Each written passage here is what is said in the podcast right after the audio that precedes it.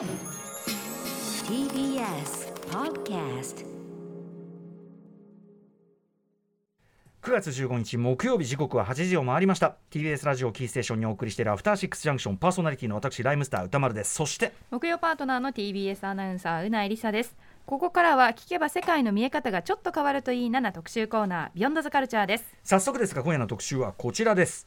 ゲームのアクセシビリティ最前線報告2022秋視覚聴覚身体機能の障害のある人たちでもゲームを楽しめるようにするゲームのアクセシビリティ機能について最新の報告を伺っているこちらのシリーズでございます。前回は3月10日、えバイオリニストの白井孝明さん今日もお越しいただいております、えライターの野井村さんご出演いただいてお話を伺いました。でこれまでは主にゲームのソフトやハードにはどういったサポート機能があるのかね、えーとか障害者の方はゲームを楽しむためにどういった工夫をしているのかなどをご紹介してきました。が今回の特集はちょっと違った角度からのお話です。はい。近年アクセシビリティ機能を備えたゲームも出てきてはいますがまだまだ数が少なくしかもそれらはゲーマー向けの本格的なゲームばかり。まあ、ザ・ラスト・オブ・アスパートラスト・オ2とかスね。万人がやるものじゃないもんねそうですよやっぱね。はい。はい、えしかし実は一番求められているのはもっと普通の視覚障害者でも気軽に遊べるゲームなのではということから視覚障害、えー当事者の方が作ったとあるゲームが一部で話題になっているということなんです。うん、はい。ということで今夜はそのとあるゲーム開発にまつわるお話やコミュニケーションツールとしてのゲームの役割などについてお話を伺っていきます。それでは今夜のゲストまず一人目のご紹介です。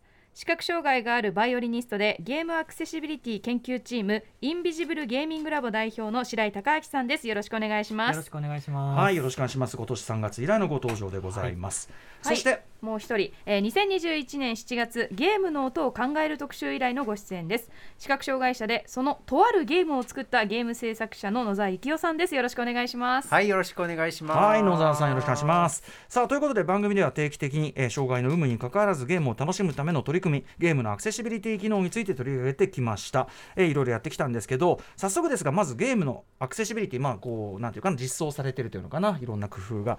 現状今どういう感じになってるかちょっと白井さん中心にはい伺ってきた、あのー一時期に比べればですね、やっぱりパラリンピック、パラリンピックもあったこともあり、いろんなメーカーさんが、あのーアクセシビリティっていう単語を使ってくださるようになったりとか、開発にあの取り組んでくださったりっていうお声はあの聞いてるんですけれども、うんうん。まだまだその、うんうん。そう簡単にできるものではないので、はい。僕らがプレイできるようになるにはもうちょっと時間がかかるかなっていうところではありますよね。ようやく訴状に上がったのかなぐらいの。そうですね、その中でやっぱり海外のね、はい。あのラスアスもありますけれども、やっぱり海外の方が進んでる部分はありますが、うん。今後に期待しつつ、はい。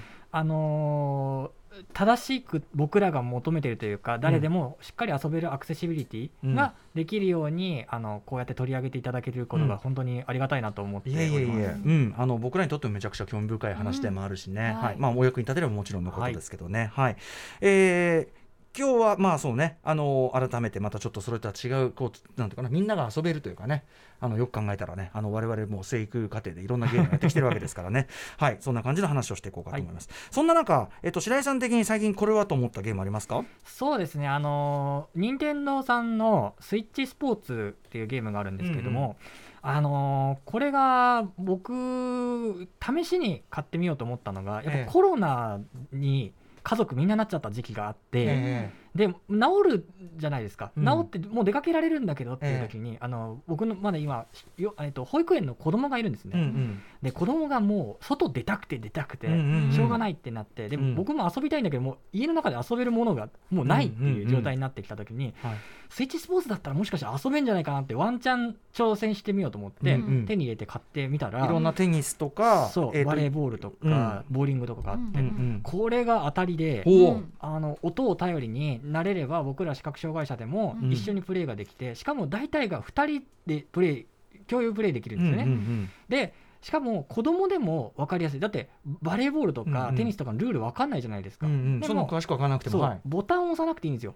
あー。それはいいか。コントローラー振るだけでいいうんうん。よくてか。で体を動かせばいいから、うんうんうん。運動にもなるし、うん。で子供とのコミュニケーションもすごいうまくいくようになって、うん。でもう遊ぼう遊ぼうっていう感じになったので、これはあの本当にあの誰でも遊べるいいゲームだなと思いました。さすが任天堂というべきか、はい、はいあと実はオンライン対応なのも非常にいいという。そうですね。であの試しにあのオンライン対応してるってことで視覚障害者の友達を集めてですね、うん。あのオンラインでどこまでできるかってやったんですけど、ええバレーボールをええ。視覚障害者4人だけで、うん。オンラインでつないで全然別の場所でええ。2チームに分かれてええ対戦ができたんですおよ。ーこれって今までにない感動で、僕らこんなにいろんなものがオンライン対応してるのに、うん。僕ら視覚障害者が本当に使ってあの遊べるオンラインゲームってほぼないんですよ。うんうんうん。本当にねこれはおすすめだと思って幸せを感じましたね。へえ任天堂スイッチスポーツ。さはいやっぱり音と振るだけっていう動作で遊べるからってことでか？そうですすねでも逆にあの課題もあって、はい。あの見える人たちはもうスポーツの動きをみんな見てるじゃないですか、ううんうん。だけど僕ら視覚障害者あのバレーボールってどうやってやんの、はいテニスってどうやって振るの？うん。で回転もかけられるんだけど、うんうん。バックスピンってどういう動きでかかるの？みたいな。トスってどうやって上げるの？っていううんうんうん。体の動きを知らないので、確かに。それをまず覚えるところから始めなきゃいけないので、うんうん。これもまだまだその誰でもっていうよりは、うん。あの運動が得意な人とかね、うんうん。あの見える人に教えてもらった人とかサポートそのワンテンワンステップは必要かなと思うんだけども、うんうん。一度覚えてしまったら見える人とお正月もそうだし、うんうん。こうコロナ禍でもそうですけど、うん遊べる素晴らしいコミュニケーションゲームだなと思いました。へえじゃあもうあとあと一歩ではありますねなんかね。そうですだからこういうものがそのスポーツだけじゃなくて他のものでもできたらいいなと思って、うん今日はあのコミュニケーションゲームにあのスポット当てて紹介をしてみたいなと思ってます。なるほどなるほど、うん。いやありがとうございます、まあ、まずはでも任天堂スイッチスポーツなんか以前言ってるってことなんでね、多分そのねトストスってどういうポーズとかね。そうなんですよね。単純にそういうことだけでもね違いますもんね。はいはい。でもこういうのもやっぱりご指摘いただくと分かることっていうのもね、うん。ありますからねきっとね。はいということで、えー、と実際にゲームを作っている今度は野沢さんに伺いますが、えー現状のそのアクセシビリティ状況どういうふうに思われますか？はい。えーっと、まあ、ラストオブアスに関しては、本当にすごいゲームで、うん。まあ、ああいうアクションゲームっていうと、やっぱりその越えなければいけない壁ってめちゃくちゃ多いと思うんですけれど、うんうん。あの潜在的にこうプレイできる可能性をたくさん秘めてるジャンルのうん。ゲームとかってもっといっぱい実はあると思っていて、うん。ただほんのちょっとこれがあればできるようになるのになっていうのが、まあ、うん。伝わりきってないっていうところもあると思っています。うんうん。なのでそこがあのうまいこと伝わってあのこんなものが欲しいんだぞとか、うん。こんなのを楽しんでるんだぞっていうことがうん。あのもっとこう強いられていけばあの要望もしやすくなるし、うん。こうちょっとじゃあこれぐらいのコストでできるんだったらやってみようかなっていうにもはい。思ってもらいやすくなるかなと思っています。うんうん。それで、えーっとまあそそのためにというわけではないんですけれども、まあ自分でなんかこういうのやりたいなみたいな風に思って、うん。まあ今日この後紹介していただくとあるとあるゲーム。っていうのをですね。ですからとあるか引っ張られるんではい。しまして、うん。あのーまあなかなかまあ良かったな、うん。なんか面白いなっていう感じなので、ん。まあこういうこ面白いことが、うん。まあこれからいっぱい起きていったらいいなと思っています。野沢さんだからこうこういうこともできるよっていうのをまずご自身でねちょっと提示してみたってことですよね。うーん。まあ結果的にそうなりましたかね。ただまだそんなに知名度がうん。あるわけではないので、あのーなんて言うんですかね。まああくまでもこういうものがあるっていうことだけでうんうん。こんなにこう反響がといううんか、あの喜ばれるんだっていうこと、うんうん。あとはこれができるんだったらここれも似たようなもんじゃない？こういうゲームを作ってよとか言われたりするのであの何がこう求められてるのかっていうのはよく分かったかなと思います。確かに。このシステムが揃ってればじゃあこれもできるじゃんあれもできるじゃん、うん。うん発展もしえますもんね。そうですね、はいということで、えーお知らせの後さらにですね野沢さんが作ったとあるゲームこれどの段階で言うんだ とあるゲームについてお話を伺っていきます。よろしくお願いします。After Six Junction. 時刻はあごめんなさい。えっとあ違うところ読んでました。お願いします。はい時刻は8時10分です。TBS ラジオキーステーションに生放送でお送りしているアフターシックスジャンクション。困ったもんでございます。はい、今夜ははいゲームのアクセシビリティ最前線特集をお送りしていきます、はいゲストはバイオリニストでゲームアクセシビリティ研究チームインビジブルゲーミングラボ代表の白井孝明さんとゲーム制作者の野沢幸雄さんです。改めましてよろしくお願いします。よろしくお願いします。さあということでお二人には視覚障害者当事者としてゲームにまつわるお話を伺っていくんですがここからはまず、えー野沢さんが作ったとあるゲーム。これ、えーとあるゲームは何なんでしょうか野沢さん。はい。これはオンラインでみんなであの有名なカードゲーム大富豪ができるというオンライン大富豪うん。というものになります。はい大富豪。まあトランプでできるやつですよね。はい、はい、えー、ということで、えー、行ってみましょうか。これ、まあ、白井さんもはい。交えてのちょっと質問あとか、のー今回何をこの番組で紹介しようかなって考えた時うん。に、ずっとやっぱりそのラスアスねパート2から始まって、ええ。やっぱりゲームのアクセシビリティっていうところにすごくフォーカスをしていただいていて、うん。でできるゲームっていうものを紹介してきたと思うんですけど、うん。やっぱりどう頑張っても、うん。僕たち視覚障害者が当たり前にできるゲームっていうのは一つもなくてですね、うん。紹介できていなくて、うん。でまた、あのー次のね頑張ればできるゲームっていうのを紹介するのも大事なんですけれども、うん。そのスイッチスポーツをねその、うん。子供とやった時に、はい。なんかこれこれが大事なんじゃないっていううん。基本をちょっと感じちゃったんですよ。うんでそんな時のタイミングであの野沢さんがこのオンライン大富豪を作ってくださったんですけど、うん。ゲームってそもそもコミュニケーションのツールじゃないっていうのはうん。かねがね思っていることで、うんもちろんそのプレイをどこまで突き詰めるかっていうね、うん。それも一つの段階だと思うんですけど、うん。でもゲームの歴史でもある一定のところでいくともう皆さんもうオンラインでつながってうん。一緒に旅したりとか、ね、狩りに行ったりとかが当たり前の時代になってるじゃないですか、うん僕ら視覚障害者はそこにたどり着けてないんですよまだ。でそこであの大事なのがそういえばカードゲームすらうん。こうアプリもそうだしうん。ソフトもそうだけど、うんあの一緒にできるうん。なんかオンラインではないねって思っていてはい。そこであの野沢さんがですねあの大富豪を作ってくれて、うん。それにより視覚障害者の人たちが、えーそれで楽しんでですね、うん。初めてあのいいろんな人と見える人も見えない人も関係なくうん。オンラインで大富豪を楽しめているっていう。これはあのこれを話すことによってアクセシビリティの基本が話せるなと思って、うん。今日はあの野沢さんと一緒に紹介しようと思ってやってまいりました。はいうん。確かにねゲーム好きでさそのゲームに対するモチベーションめっちゃ高くてさハードルをいろいろ乗り越えてなんとかやるとかさそういうものじゃなくて本当は要するに一緒に遊ぼうよって簡単にやるものですよね本来はね。だからもうやりたい人は見えても見えなくても頑張ってやれるんですよ。やっちゃうんですよ、うんうんじゃなくてやっぱりやろうよってなった時うに、ん。ちょっとやってみたけどあちょっとこうわか私わかんないや僕わかんないやって言ってうん。遊べないのが一番つまんなくて、ね。誰でもパッて説明されてルールもわかんないのにできちゃうみたいなのが、うんうん。本当のコミュニケーションゲームかなと思っていうんうん。ます、それのまあまずそのなんという第か一弾みたいな。第一弾としてオンライン大富豪、はい野沢さん。野沢さんまずそのね大富豪これいけんなっていうふうに考えられた発想のあのきっかけみたいなのあるんですよね。あはい。あのーこれ最初大富豪を最初高校生の時に私、えっと、学生寮に住んでまして学生寮のこう友達とこう夜の12時過ぎぐらいまでうんひたすら大富豪で遊んでて、ええ。寮下に怒られるみたいなうん。生活をしてたんですね、ずっと。うん。うんであのー大富豪って他の多くのトランプゲームよりも、うん。このカードを出せるけど取っておくとか、うんこう逆転ができるみたいな戦略的な要素が多くて、うん結構面白いなと思って大富豪自体は結構うんうん。好きでした。うん。でえっとオンラインでなんかやりたいなっていう時に UNO とか作ってもいいけど、大富豪の方がまあ対戦するとしたら面白いんじゃないかなと思ってうん。大富豪にしようかなと思いました。これはだからその図像とかに頼らなくても自分の手札みたいなのをリードリあのなんていうの？読み上げ機能、読み上げてね。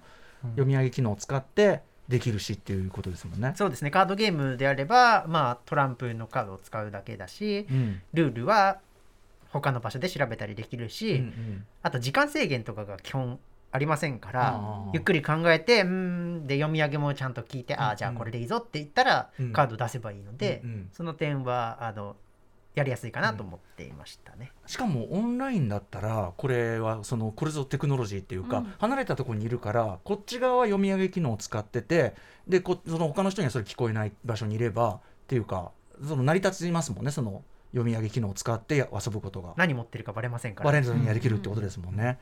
はい。ということで、えーそんな野沢さんがでは開発してみたオンライン大富豪なんですがこれ実際簡単に遊べるということなんで、はい。えーうないさんとちょっと野沢さんでですねはい。プレイしていただこうかなという感じなんですね。はい。ねえー野沢さんはもうねパソコンこうセッティングしていただいてます。そして、えーうなぎさんはスマホでアクセスできるわけです。ここれも大きくて、うん。スマホでもけあの、ね、パソコンでもできるっていうのはすごい大きいことなんで、うんうんうん。はい。あのあれですもんね。えっ、とこれは順番的にはどうやって始めるんですか？野沢さん。これはですね、えっと、まあ、まず私のホームページがありまして、はい。にゃんちゃんの家。にゃんちゃんの家、あの小学生の時に考えた名前なんです。めちゃくちゃ恥ずかしいんですけど、そういうことなんだ、はい。一瞬一瞬ここれあの突っ込んでいいのかなみたいな。にゃんちゃんがひらがななのは、じゃあちょ小学生パワーですね。なるほどね。でここで家だけ漢字なんですけれど、うんうん。まあこれで検索すると出てきまして、はい、そこからあのソフトウェア公開っていうソフトウェアを作ったソフトをねいっぱい公開しているところがありましてそこから、えー遊ぶことができます。うん、遊べる環境としては、えーっともちろんそのオンラインつながってて、えーパソコンと、えーまあ、スマホもあればできるわけですね。ブラウザが要するにインターネットブラウザがあればアクセスできるってことですかね。うん。で視覚障害者の人がプレイするためにはあのパソコンなり、えー、とスマートフォンなりを音声で読み上げさせるあのアプリとかうん。ソフトが必要なんですけど、はい。もうこれはあのスマホとかですねパソコン使ってる視覚障害者は当たり前に入れているものなので、うんうん。特に新しくそのゲームのために何か用意する必要はなくて、うん。そのページを開けば使えるということなので皆さんと同じ環境でできるなっていううんところですね。はい。ということでうなぎさん今どんな状態？はい。今いただいた URL に入って、えっと猫さんがどちらですか？あで猫さん猫さんは私です。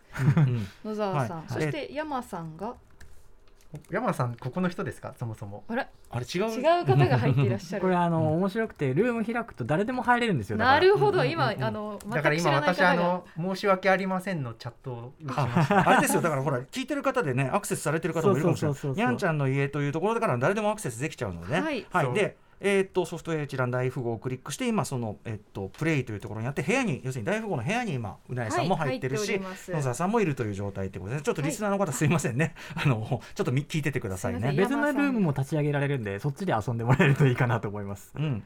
えーでですねまず、えっと、うなぎさんはどういう画面を今そのジョーは見てるんですか？そうですね。あのいわゆるチャットのようなうん。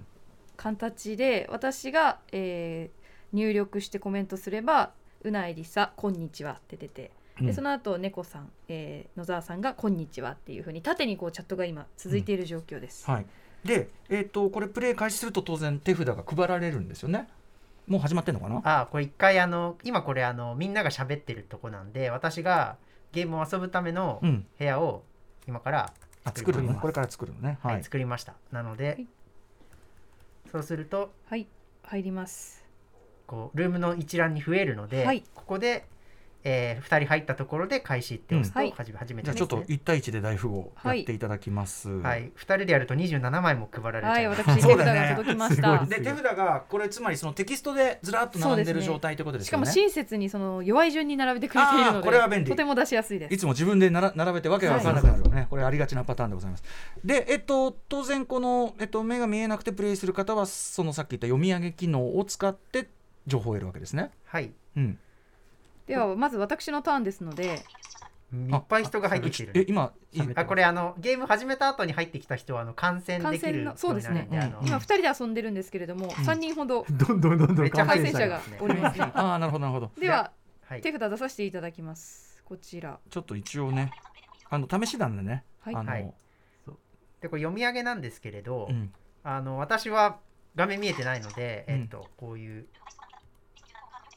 これハートの4を今選んでいるめちゃくちゃ早いですね。クラかなりブのように早い。ちなみに僕でも聞き取るの大変なぐらい早いです。えあのこれスピードは変えられるんですよね。あ変えられます。変えられます、つまり野沢さんの聞き取り力がすごい半端ないです。うんうんでもこういう形でうん自動で読み上げてくれるし、うんあのチャットみたいな形でさっき何のカードを捨てられたっけとかっていうのもうんうん自分であ確認することができるんで、なるほど。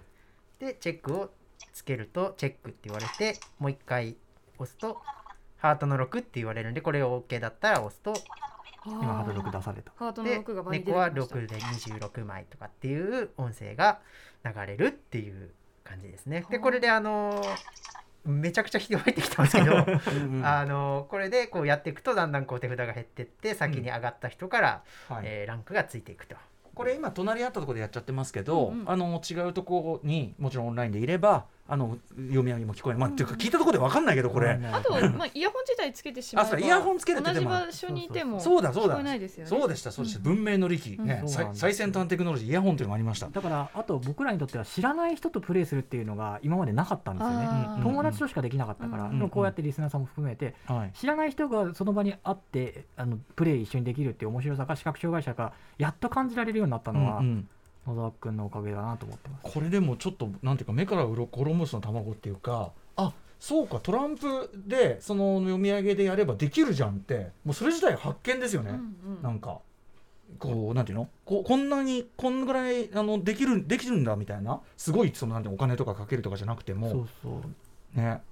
はい。ということで今ちょっと大富豪やってみましたけども、はい。はい。あの野じ馬でね集まって皆さん ありがとうございます。ありがとうございます。10 10今何人？今ですね、お部屋には19人。すごい20これになった。でももちろん皆さんあのあれですよねこの、えっと、野沢さんのオンライン大富豪普通に皆さん遊んでいただいていいわけだからそうあのいくつでもルームは作れるので、うん。あの別のルーム使ってぜひあの確かに。対戦していせただいて、っかく入ってきていただいたからには、うん。皆さん部屋を作ってね。遊んでいただいたらいいんでさフラットにそのもちろんその何こう見える人はこうやって普通にやる、見てやるしあの視覚障害ある方はこうリーダブルなあれであのリーダー機能を使ってやるとか、うん。あの本当にこれこそフラットに向こう側の人がどういう立場の人であるに関わらず、フラットに遊べますもんね完全に。そうなんですよ。うんうん。でそれが特にハンデを感じさせないし、うん。だってねどの人がどういう立場かわからないけど、ね。同じ立場でゲームができるっていうのが、うん。本当に僕らにとっては偉大なことでであの結局これ開発したのっていつだったっけ、えー発表したの。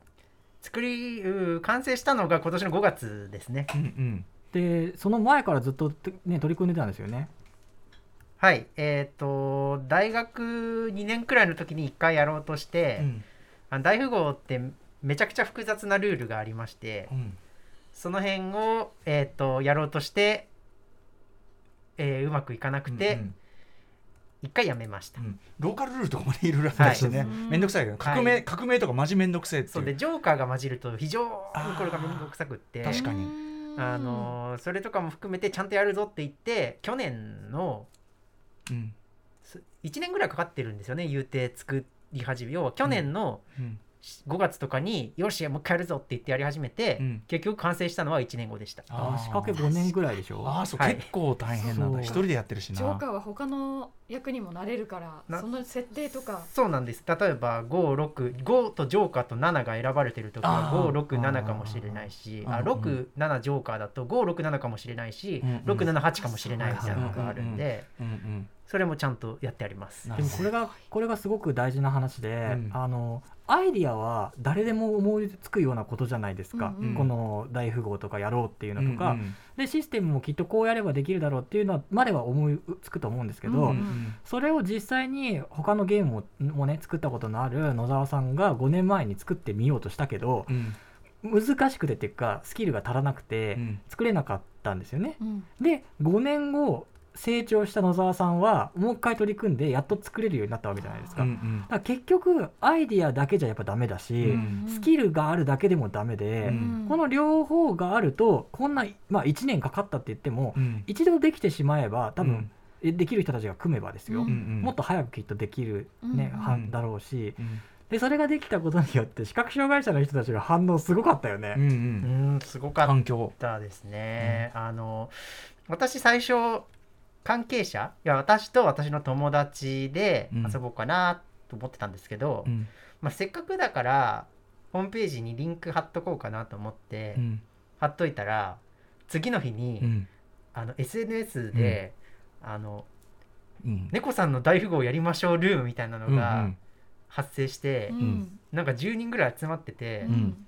あのひたすらなんか一日中やってて猫さうんんなんかおかしいですって DM が来まして、直すからちょっと待ってって言ったら 直とりあえず直さなくていいから遊ばせてくれっていう それぐらい遊びたいから。もうはいそのくらい飢えてるんですよ。でこの飢えてる人たちは僕らが今までこうポケモンとかね、はい。ラスアス2とか、うん。いっぱい紹介しておすすめしてるんですけど、うんうん。やっぱねそこには反応してくれない人たちなんですよ。難しくて、うんうんそうですよね。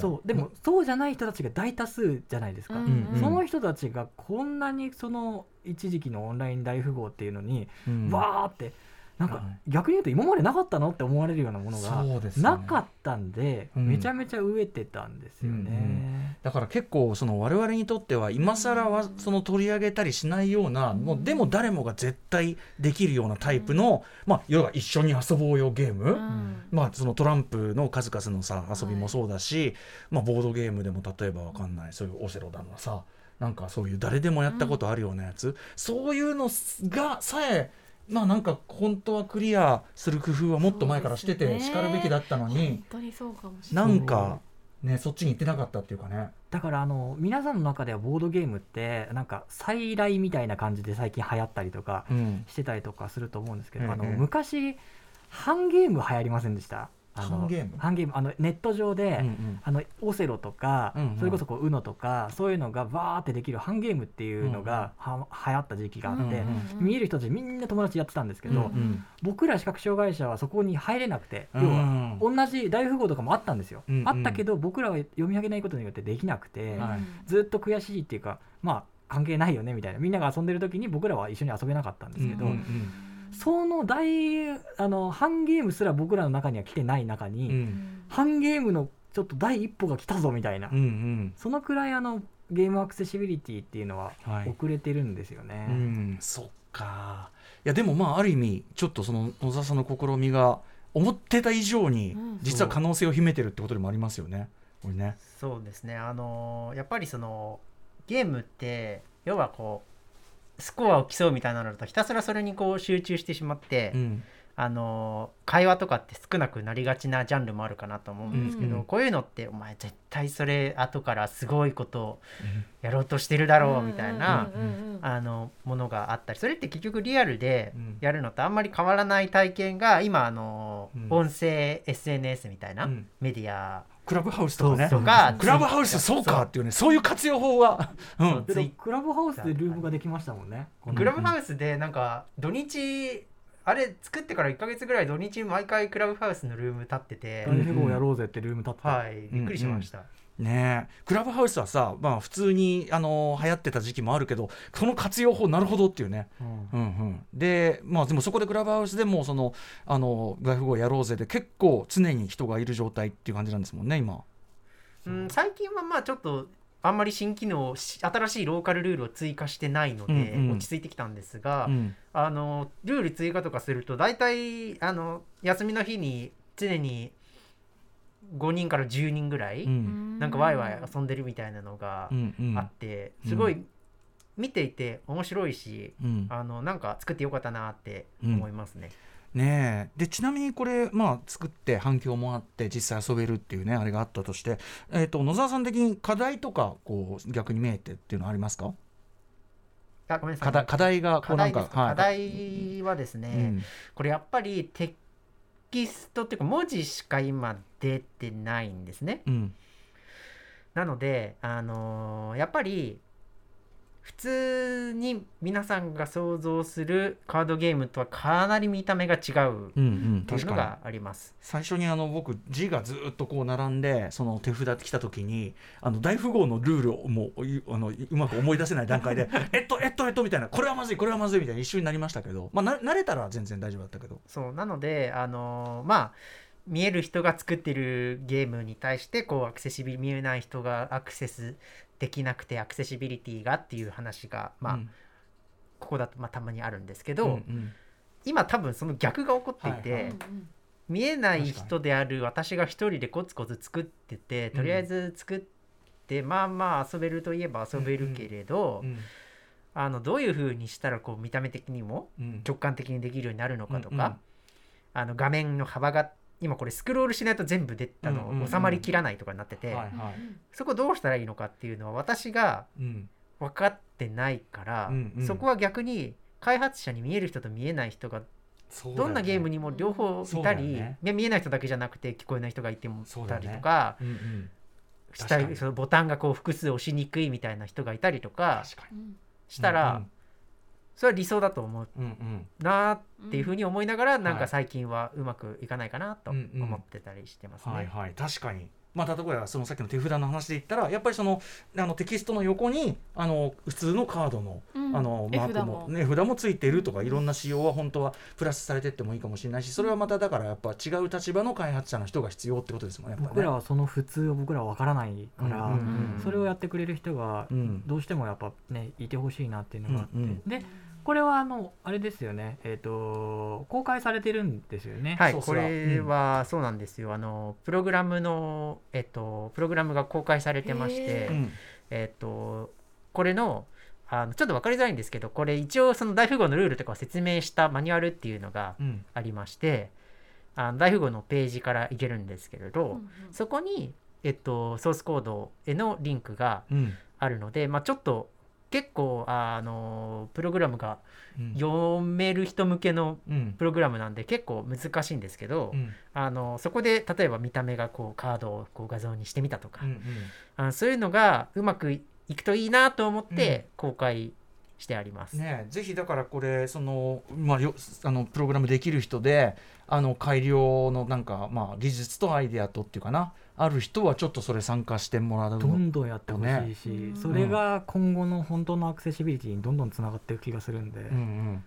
ねえそこでまたあのいろんなことがはこう浮上してきたりもするでしょうしね、もちろんあの視覚のことだけじゃなくてさっき言ったそのボタンの押し具合のことその画面のレイアウトのこととかねいろいろいろんな多分僕らが今ここで訴状に上げきれないっていうかさ、うん。分かってないことまずまだある,、あるわけですからきっとね、うん、そしてそれすこれ全てのゲームに限らないね。そう。全ての全ての局面で本当はこの視点が複数視点が必要なんですよ本当はね。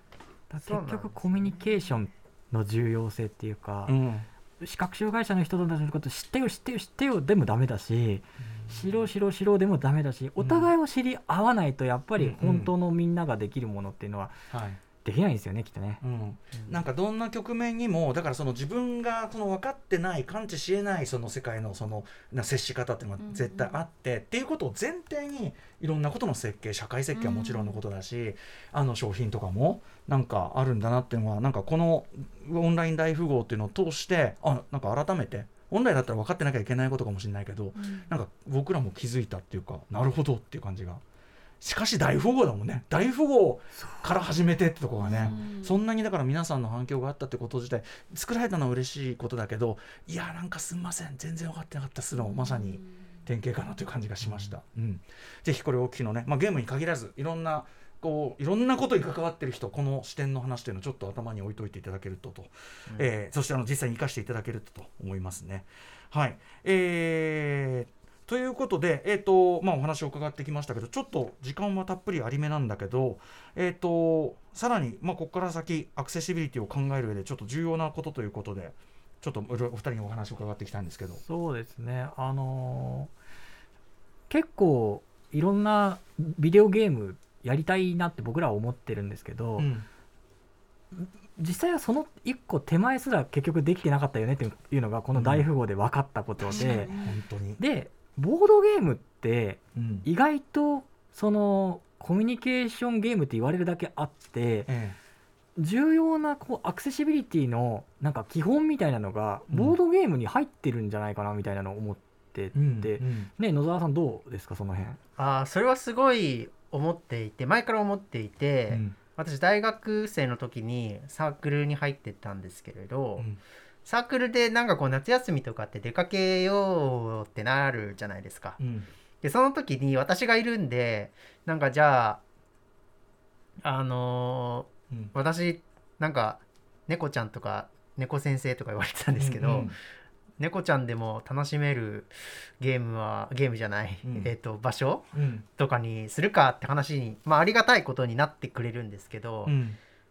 で結局それってどこなの？みたいうんなうん。話になり、うん。それで私が行ってたのがボードゲームカフェなんですね。おうおう。まさかの。うんうんうん。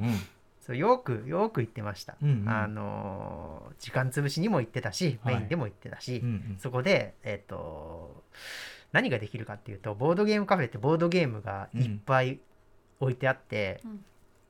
何でも遊べるんですね。うん。なんか紅茶とか飲みながら、うん。でボードゲームって、まあ、やってみるまで、まあ、私でもできるかどうかってわからないんですけど、うん。でも基本的にこれってこう物がある、うん。カードだったりとか、そうか。手で触れてね。そうそうそう。あの、うなんていうんですか？あのゲームのコマがみたコマがあったりとか。はい。があったりするんで結構わかるんですよ。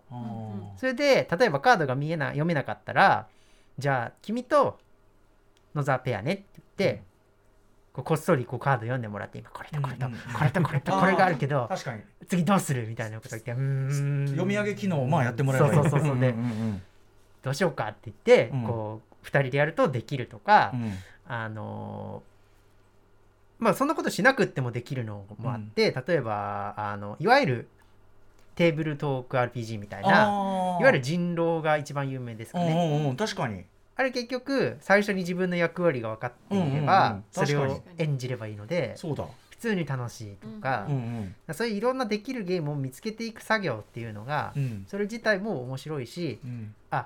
じゃあカードが読めないっていうのは確かに困ることだけどそれが読みさえすればうん。あとは全然同じで問題ないじゃん。むしろこいつすごい面白いこと考えるじゃんみたいなうん。ことが普通に起こっていくとうんうん。あのーなんだろうその時ってこいつ見えないとかうんあんまり意識されてなくって、はいはい。すごく居心地がいい感じで遊べるっていうのがすごい良かったので、うんうんそういうことをずっとやってましたね。なので、うん。やっぱそのアクセシビリティっていうなんだろういわゆる教科書的な言葉で、うんうんまあ言ってくっていうのもまあ場所によって必要なんですけど、うんうん。あの草の根というか、うん。そういうベースの活動として、まあ、うん。そういう普通に遊べるっていう人が増えていくと、はい。例えば私の周りで増えていって、うん。白井さんの周りで増えていって、うん。まあ、いつかどっかでつながったらうん。こう大きい感じになっていくじゃないですか、うんうん。まあそういうことがあのあるときっと楽しいんだろうなっていうふうに思ってます。なるほどね。ね、あの我々この番組のそのアクセシビリティ読書はやっぱりそのビデオゲームテレビゲームの,、うんうんまあの話だったからやっぱ機能としてそれが実装されてるかって話で、まあ、アクセシビリティ機能って話になるけど、まあ言っちゃえばそのなんていうかその人と人とが関わるっていうところであればさっきおっしゃったように、まあ、そんな大文字持ち出さなくても本当はいい話だしあとねそこでこうやってやったら遊べたってところでそれこそボードゲームまあ今だったら結構あるのかな。そのボードゲームとかカードゲームでもその例えばその視覚障害でもできやりやすいようなちょっとした工夫とかそういうのって、まあ、例えば今日今回のオンライン大富豪と同じでなんかこうまた発展もしようがあるのかなって話を求めてね開発してもらうのもいいだろうし、うん。あのやっぱりそのボードゲームっていうところの着眼点っていうのが意外と抜けがちだったので、うんうんあのこれからいろんなアクセシビリティを考える人たちはまずボードゲームをその障害を持ってる人と一緒にやってみるとうん。すごい気づきがねあるんじゃないかなと思っていて、うんうん。で前あの前回ね番組に出させていただいた時もちょっとだけ話したんですけど、えあの本当アクセシビリティアクセシビリティってすごいあの硬い感じでねええ。いろいろやんなきゃみたいに言ってるけど、えあのどんな機能よりも本当にじゃんけんするときにじゃんけんグーってグーっていうパーっていう、これこれだけでもアクセシビリティなんですっていう話をちょっとしたんですけど、ええ。本当その延長で今、はい。野沢君が言ってたみたいに一緒にじゃあボードゲームやろうって言った時に何が足りないのかを補いながら一緒に遊ぶっていう、そのコミュニケーションがあのもうアクセシビリティなんですよね。か。機能じゃなくて。で僕は今はあの野沢さんはそうやってい楽しく遊べた、ね、エピソードだったんですけどうん。僕もやっぱり小さい時からゲーム好きだったし遊びたかったけど全然遊べるものがなくて。で結構学生時代で学習とかあるあったんですよね、うん。でそうすると知らないその学校とか知らないそのいろんな年齢の人たちが集まってあのコテージとか泊まったりとかしたりとか寮みたいなとこ泊まってうん。あのす過ごすっていう中でうん。やっぱりこう知らない人同士だからみんなコミュニケーション取りたがるじゃないですか。うんうん。でそのツールが結構やっぱりトランプとか、うん。その絶対にどこにでもあるうんものなんですけど、うんうんそのどこにでもあるものが展示が打ってないとか、はいはい。そのそういう意味で僕らでねさっと使えなくて、うん。さっと使えないがゆえにうん。やっぱりちょっと遠いんですよね距離が。うんうん。でも毎晩毎晩他の人たちは初めましてってなってじゃあ、うん。今日今日ちょっと一緒にご飯食べながらトランプやるよみたいな感じで、うんうんみんなはこうトランプやり始めちゃうんですうんうよ。ん。でもそこに入れてっていうためには、うん僕らは何かしなきゃいけない。うん展示打つから全部ね、あのうん全部読み上げてくれる？一回。で、うんそしたら僕が練習できるようにあの全部展示打つからみたいな、うんその作業をお願いするだけで、うん。もうなんかちょっと手間じゃないですか、うん。でしづらいし頼みづらいしうん。向こうも面倒くさいってなっちゃう可能性もあるしってなると、うん。せっかくのコミュニケーションゲームなのに、うん。一緒に遊べなかったりとか、でもそのたただその場にあったトランプでちょっと遊んだだけの人たちは超仲良くなって、うん。次の日からめっちゃ友達みたいな感じになってるのを横目で見たりとか、あとはもうそこで意外ともうね若い頃みんなあるのはもうそこで恋愛が発展しちゃったりするんですよ。うんうん その大富豪とか七並べとか、うん。そんなのババ抜き一つで、うん。その一晩の中で恋愛が成り立ってるのをうん。横で僕らは見てるしかないみたいな、あー。それがね結構辛くて。う、ん。でもやっぱりこうやってアクセシビリティが発展してたりとかそういうあの考え方だけ、うん。でも今みたいに手伝ってあ手伝ってっていうかね一緒にこれ読み上げればできるよねみたいなうんうん発想が誰にでもあるようになったら、うんうん。僕ら見えない人たちもそういううん。段階で旅行に行った時とかにうん。みんなと一緒に遊べるようになるわけで、はい。そしたら僕らの人生人生に関わりません、うんうん。トランプ1個で恋愛で結婚とかもあるわけだし、はいはい。そういう意味ではねとっても重要なことがこのうん。とうん、あのコミュニケーションゲーム、ううんんボードゲームに詰まってるなっていうのうん。をすごい今回のオンライン大富豪でうん思い知らされました僕らも。確かに。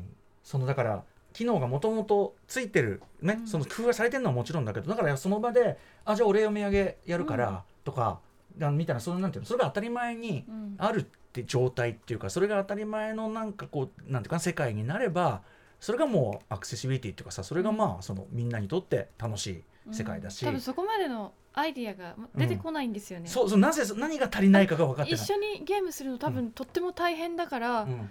遠慮してるからじゃあいっかって多分なっちゃうんでしょうけど、ねあれ？うん。自分が耳でうん。こしょこしょ持ってる手札を教えてあげればそれだけで参加できるじゃん、っていうところに気づかないね。ってことですよね。そうだからそう何が足りてないかが気づいてないっていう、だからこうやってこうなんていうかな。その問題を顕在化すること自体にもすごく意味があるし、うんまあそのうちそれがあの普通に「はいはい」ってこうね。うんうん。うんあじゃあ俺こうあじゃあ次の次は私がやるよとかね、そういう場になそればしたらもうアクセシビリティ機能をゲームにす実装するためにはどうしたらみたいなうん。うんお堅いことを考えなくても、うん。当たり前に機能でついていくようにうんねなるはずなんですよね。だから順番としてはそういうみんなが遊ぶゲームの時にもうすでにその発想があるから、えーその後そういうゲーム好きがやるようなゲームにも当然そういうものが発想としてあるっていう順番であるべきだったかもしれないよね。うんだからこそ動物の森とか、うんうん。あのね、ど牧場物語とか、うん。普通のトランプゲームとか、うん。あのみんながやってるようなのほほんとしたような、うん。あゲームこそうんなんかね見えない人でもプレイできるようにしてくれたら今回のオンライン大富豪みたいにうん。あの全然予想してなかった視覚障害者の人たちがうん。群がりますよ、本当に。そういう意味ではだからすごいいやらしい話さ例えばその商売にする人だってマーケットじゃんってことだもんねそうそう。でかいマーケットありますよってね。難しいゲームができるようになりますさっていうよりも、簡単なゲームをやれるようにしてコミュニケーションゲームを発展させてあげた方が、うん。マーケットも全部広がるし確かに。プレイヤーも広がるし、うん。みんなの心も優しくなるし 世界にとって一番ねいいことになっていくはずなんですよね。そうなんですよね。例えば、えっと、このゲームをみんなでパーティーでやろうかなと思うけど、うん。目の見えない人が一人いるからこのゲームやめようってことになるみたいなことって普通に起こり得ると思っていてそうするとそのゲームが例えばお金を払うものだったら、うん。そのしか見えない人一人がい,、うんるからやめようってなったことによって機械損失が出ちゃうっていう確かに。ことになると思ってうん。いて、だとするとなんだろう一人のためにやるうんように見えることって実はうん。一人のためじゃないかもしれないぞっていうところがうんうんうん。あるだろうなって確かに家思ってます。族全員諦めちゃったりとかするかもしれないですもんね。ね、でもそこにはさっき言ったもうすいませんねいやらしい話巨大なマーケットがね。そうそうそう。マーケットがマーケットがあるじゃねえかってことでもあるし、ね、あとやっぱそのね確かにそのさこれをやちょっとできないからやめようって考え方じゃなくてこれを一緒に楽しむためにどうすっかって考えること自体がそれがもうすでにさその要するに一緒に遊ぼうのツールとしてのゲームの、より本質に近いもんだしなんかこうまあだからあの我々はさでも悲しいからそういうことを考えすらしてなかったというこれまでがあるから。あのまあ、今後こういう、まあ、この番組もそうだしあのここだけじゃないと思うけど、まあ、アクセシビリティってお題目だけじゃなくて、あのなんか SDGs も近いですけどね、うん。あのうん。お題目だけじゃなくてそのやっぱりそうじゃなくて我々のもうシフトそのものを変えればでもそれはそんなに難しいことじゃない。そういうシステムになってほしいっていう前に、我々自身もそういう心構えというかね、そうね、うん。特にアクセシビリティはまさにさそのアクセシビリティとかゲームの話は、はい。まあ、おっしゃる通りコミュニケーションの話だから、うん。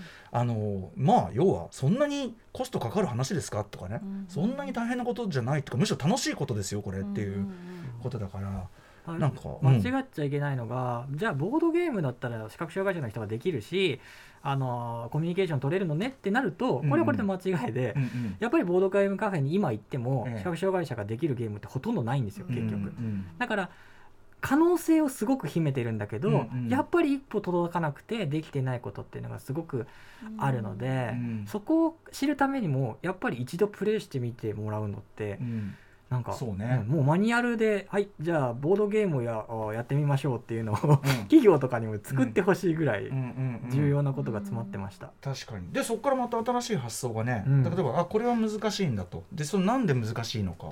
みたいなとこ。ろでも例えば誰かのアイデアでもうそのこれこうすればいい。だ大富豪もそうだけどこうすればいいんじゃないですか？っていうのが出ればあそっかっていうだけでってことはこれもできるあれもできるとか広がるかもしれない。とにかくまあやってそう。みる。あとはオンラインがやっぱ大事オンラインするうん。うん。視覚障害者もそうですけど障害者はやっぱ外出づらいんですよ、うんうんだから家の中で完結できながら人とコミュニケーション取れるっていうのはうんうん。とっても重要なことなので、うんこれ今オンラインがね当たり前になっている時代だけども、うん。視覚障害者もオンラインが使えるっていうところもうん。それも一つのアクセシビリティの重要性なので、うんうん。そこもね覚えておいていただきたいなと思います。さっき言ってた任天堂スイッチスポーツとかね。一堂に会して、一堂に会してねそう。バレエができるみたいなのってね。そうなんですよ。テクノロジーいいじゃんっていう。コロナも怖くないってやつですようん。本当に、ね。ちなみに展示が打たれてるトランプって市販されてたりするんですか？あります。一部で売られてはいます、うん。でもやっぱり一部であって。買える場所は限定されてますね。うんあー。まあだからそれもねデフォになるのか。あでもでもやっぱその場にいる連中がまあ一個気を利かせりゃいい話なんだから、うん。うん。なんかそのなんかそのレベルでできることをかから始めようって言い方なんかさなんか教科書的で嫌だけどさ、うん、なんか別にそれでよくねっていう話でもあるよね。なんかその要は。道具もお金もかけなくてもうんうん。できることってまだまだあって、うん。でむしろそっちの方が大事だったりするので、うん。そんなことをさなんか怖がったり面倒くさがったりしてるようじゃさ、うん。っていうことだしね。なのでいやそこはすごくうん大事な話を伺ったと思いますし。あと普通に皆さんあのオンライン大富豪、ね。ね そういう意味でそういう意味でフラットに本当に。あのにゃんちゃんの部屋行って。オンラインの方うん。がより便利かもしれない遊んでください。やってみてほしいし、うんうんで開発できる人はあそうそう。そうですね。無理無ね無駄になってもいいからどしどしやってもらいたいなって本当思います、はい、腕に覚えありの方ぜひぜひ参加してにゃんちゃんの部屋です。ね。にゃんちゃんの部屋。家ですねにゃんちゃんの家家か。にゃんちゃんの家。ごめんなさい。にゃんちゃんの家です。ぜひはい。ね検索してみてください。はい。ということで、えー時間来てしまいました。いやでもなかなかすごいなかなかち角度が違うって言いましたけど実は根源の話でしたねこれね。そうですね。うん。先を行き過ぎてたんですかね。うん。これまではねあいやでもまああの話はあの話で大事よ、うもちろん。その両方大事です、うん、あの財力があるところがちゃんとやんないよっていう話は大事な話。ということで、えー最後にお知らせ事を、えー伺いましょう。まずじゃあ白井さんからお願いします。はい、えー、と僕はあのインビジブルゲーミングラボ略して IGL っていうのをあの研究チームでアクセシビリの研究チームで、えーやらせていただいてるんですけどそこも野沢さんも一緒に加わって何人かでやってますがそのあの配信でですね、えー検証動画こんなゲームが、まあ、今度またポケモンが新しいの出ますけど、うん。それはもちろんやりますがそういった、あの新しく出たものがアクセシビリティ対応しているのかっていうチェックとうん。あのここができてないよっていうのを知っていただくための動画とかをですね YouTube で配信してますので、はい。白井孝明チャンネルで、あのけん YouTube 検索していただくか YouTube の中であのインビジブル中店ゲゲーミングラボですね、で検索していただくと動画出てきますので、うん。ぜひチェックしてください。であとはあの IGL のですね、えー企画でうん。初めてあのポケモンの、えー視覚障害者も参加できるポケモン大会を企画しようと思って今10月と11月に企画しようと思ってですねうん。あのソードシールドとそれからあのリメイクされたですねダイパーのですね、えー大会を別で組もうかなと思って動いてるので、うんその辺もあのあの見える方でも参加していただけますので、うん。えー、と僕のツイッターをですねフォローしていただいて情報をチェックしていただければ嬉しいです。よろしくお願いします。はい。そして野沢さんからも。はい、えー YouTube チャンネルの紹介の次にも YouTube チャンネルの紹介です。えーっと私はですね、えーっと YouTube チャンネルやってまして、えー、一昨年ですかね、えー、ザ・ラスト・オブ・アス・パート2の実況、最初から最後まで、うん。えーやったりしております。うん。で、今、ラスト・オブ・アスのリメイクがですね、え発売されましたので、こちらぜひ実況したいなと思っえておりますがが、がプレイステーション5が手に入りません。本当ですよ。なので、今めちゃくちゃ頑張っていますが、プレイステーション5が、買うことを僕ら頑張ってますはい、手に入ったら、こちらの実況をね、またやっていこうと思ってますので、うん。アクセシビリティの検証したいんですよ。そうですよね、はい。ちょっとお二人すみません。私ちょっとクリアしてしまいまはいした、すいなのでません本当にね、はい、でこちらはですね、えっと私は、えっと YN キャットというやつをチャンネル作ってましてこれ ID だと思ったらチャンネルの名前になっちゃったんでそのまま使ってるんですけど、YNCAT5 文字ですね、うん。まあこれだけで記号とか入ってないので、うん。こちらで調べていただけるとラストオブアースの実況とかあとあのリズム天国とかもねうん。あのやっていたりしますのであのこちらぜひ見ていただけたらなと思いますはい。ということで、うん。いやでもあの、まあ、今回も今回もっていうか今回大事でしたねやっぱね、はい、やっといてよかったこれはこれで、はい、まああのお二人にはまたいろんな形であの特集とかねいろんなのまたあのお願いしたいと思いますんでよろしくお願いします。よろしくお願いしま。ます。はい。ということで今夜のゲストは白井貴明さん野沢幸雄さんに、えーまた違った角度のゲームのアクセシビリティ特集伺いました。ありがとうございました。ありがとうございました。明日のこの時間は番組の1週間を振り返るフューチャーパストボードゲームメーカードロッセルマイヤーズ代表の渡辺則明さんです渡辺さんも聞いてくれたと思います。